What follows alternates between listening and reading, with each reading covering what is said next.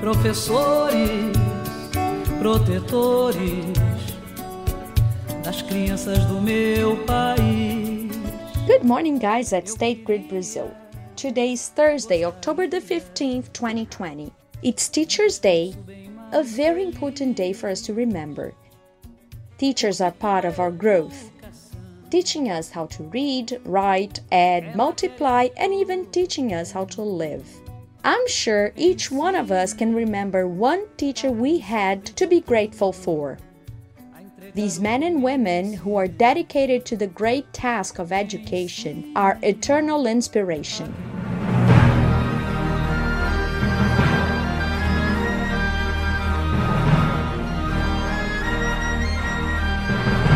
On the movie screens. They're classic movies with teachers' stories that changed the lives of their students. The Dead Poets Society, To Sir with Love, Mona Lisa Smile, Good Will Hunting are just a few movie titles that show how teachers are essential to young people's lives.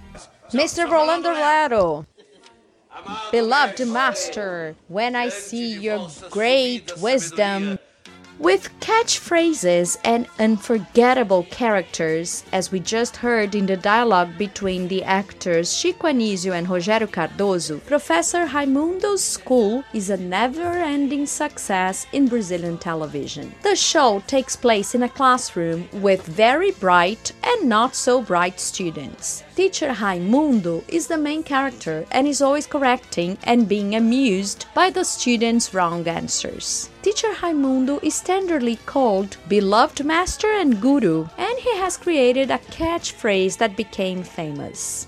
And the salary is meager.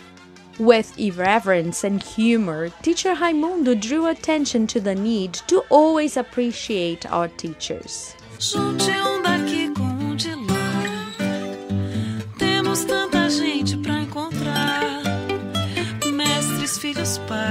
Happy is he who transfers what he knows and learns what he teaches, wrote the poet Cora Coralina. The quote challenges all those who are dedicated to teaching. Today in Brazil, there are over 2.5 million teachers.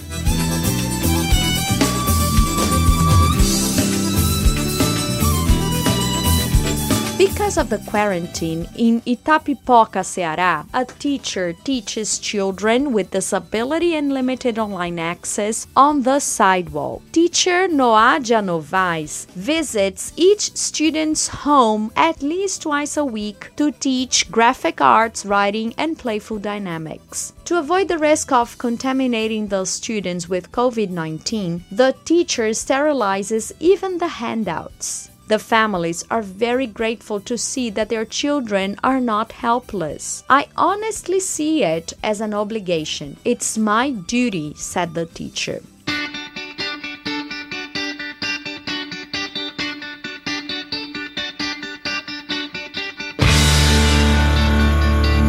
Some artists are also keen to show society the importance of old teachers in their lives. American singer and songwriter John Legend is one of them. In an article, he said, Looking back, I realized that if it weren't for some teachers, I would never have loved to learn and develop the confidence to follow my dreams.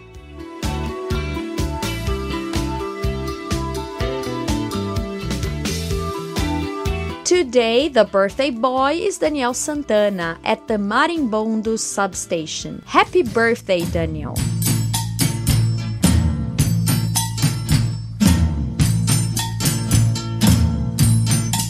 With many of us already back to the workplace, the Your Energy is Essential campaign is saying goodbye. We are preparing a special podcast for the last day. Don't miss it. Thank you for listening. All the content of our campaign is on the website www.sgcomvc.com.br. This podcast is an exclusive production for all employees of State Grid Brazil.